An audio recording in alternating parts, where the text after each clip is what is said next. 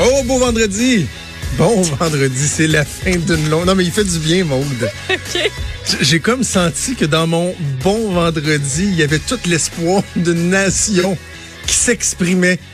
Non? Tu trouves pas? Oui, enfin, oui, c'est oui. vendredi, une semaine longue qui a été tough. On est, on est fatigué. Tout C'est le à monde cause qui... des élections que ça a paru Ah, le lendemain. Je pense que oui, hein.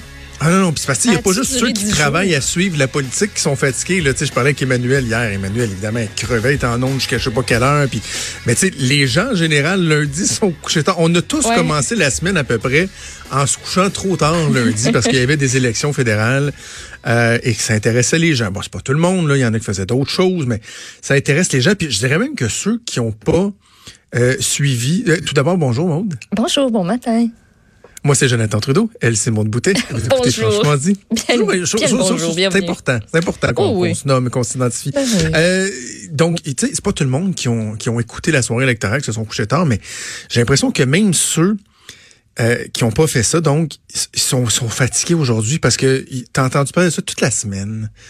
Tu sais, il y a quelque chose de lourd. C'est les élections, des nouvelles pas faciles.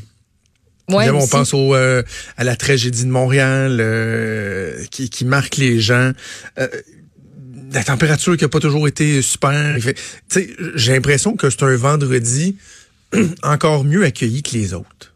Oui, qu'on a hâte d'aller euh, à la sac chercher notre petite bouteille de vin, puis de Ah prendre oui. ça tranquille ce soir, aller dehors demain, puis rien faire dimanche parce que dimanche il annonce, il annonce lait, il annonce la pluie. Ça va être parfait pour rien faire, rattraper tous les documentaires, puis euh, euh, émissions et films en tout genre. Moi, ça, moi, c'est ça mon planning. Je t'avertis. Je pense que je vais faire ma chronique là-dessus lundi. Ah, OK. Tu sais, euh, moi, le- le- l'automne et l'hiver, là, c'est synonyme de- d'un calvaire euh, au niveau de ma peau. je, je, je, suis comme une espèce de serpent qui mue. là. Moi, l'hiver, là, tu sais, comme là, là j'ai l'air d'avoir mangé de la confiture aux fraises sur le tour de la bouche. là. Je suis tout versé, là. Ça me brûle. Pas juste les lèvres, là, la Mais je suis peau contente autour. que tu nous en ça me brûle. Non, mais je, non, mais je, je, je partage parce que je dois pas être, je suis pas tout seul de même. Puis en plus, je, je suis vraiment gentil, je suis généreux, j'ai transmis ça à mes enfants. Moi, à partir de maintenant, jusqu'à la fin du mois de mars, faut que je me crème le corps au complet à tous les jours après avoir pris ma douche. Parce que sinon, là, je me gratte au sang tellement que j'ai la peau sec. Hey, Fun, c'est- hein? J'aime ça l'hiver, l'automne. Mais tu sais, quand tu dis apprendre à connaître quelqu'un, là, là, on se connaît. Ouais, ben là, Là, c'est pas, on se euh, connaît. Je vais pas donner des grands détails non plus, là. Je dis que je me mets de la crème parce que j'ai la peau, je l'hiver. de la crème. Je peux faire des plus grandes confidences. Hey, tu me faisais remarquer que euh, Martine Ouellette est rendue rousse? Ben oui, ça m'a comme frappé. Ben oui. Elle, est- elle est avec euh, Mario Dumont, puis tu sais, moi, la dernière fois que je l'ai vu, euh, cheveux bruns. Ben oui. Mais un là, beau rouge. Canada. C'est un dire beau ça, rouge toi. Canada. Moi, je trouve que ça fait très, très, très là, canadienne. Bravo, Madame Ouellette. Rassurez-vous, c'est pas rouge pétant, là. C'est, c'est, c'est, c'est, c'est roux.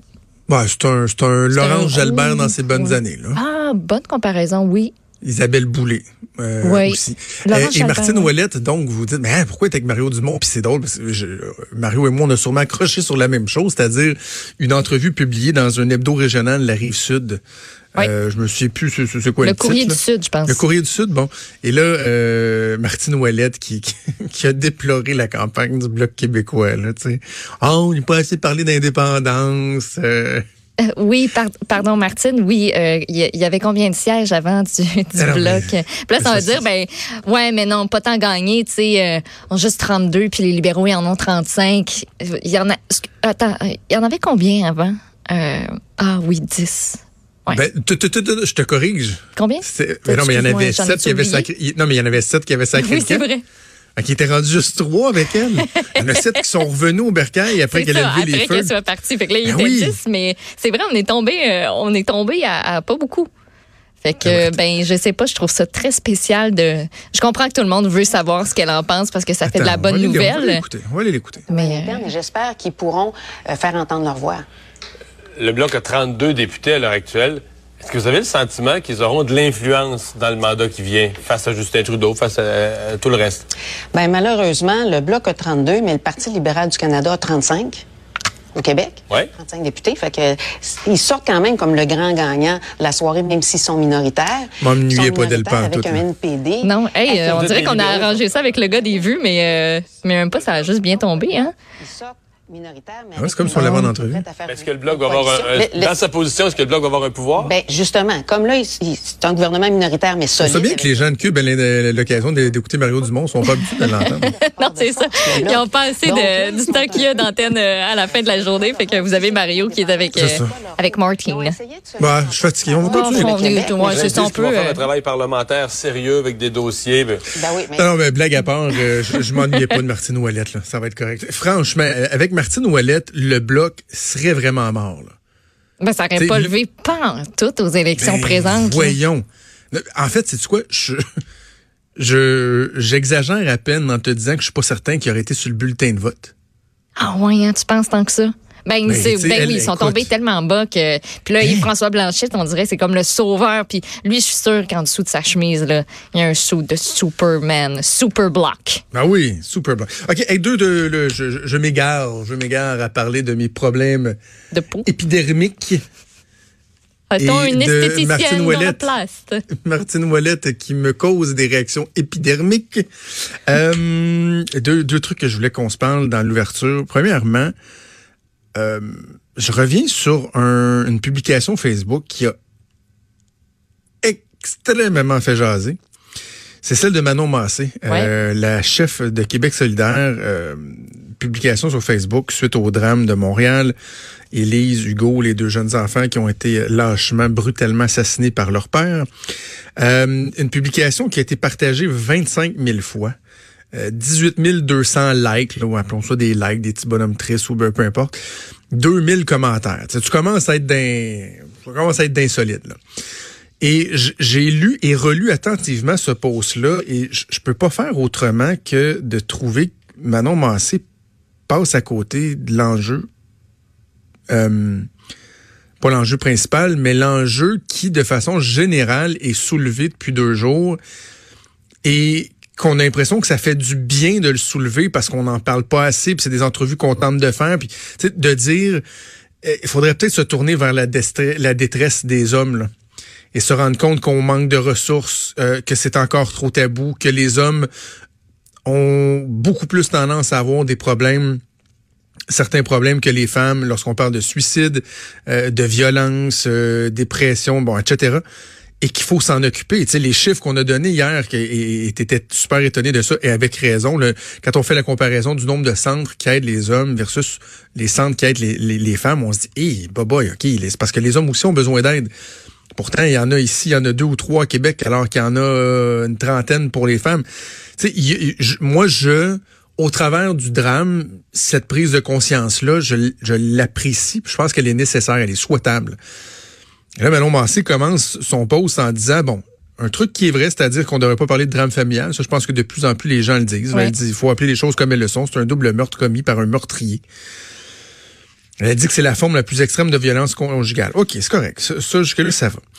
Manon Massé a un passé de, de travailleuse dans les centres de femmes. Parfait, c'est bien, c'est louable, faut le souligner. C'est, c'est Quand on dit que c'est une femme de, de la rue qui connaît les gens, qui les comprend, il y a entre autres ça, cette expérience-là très pertinente de Manon Massé.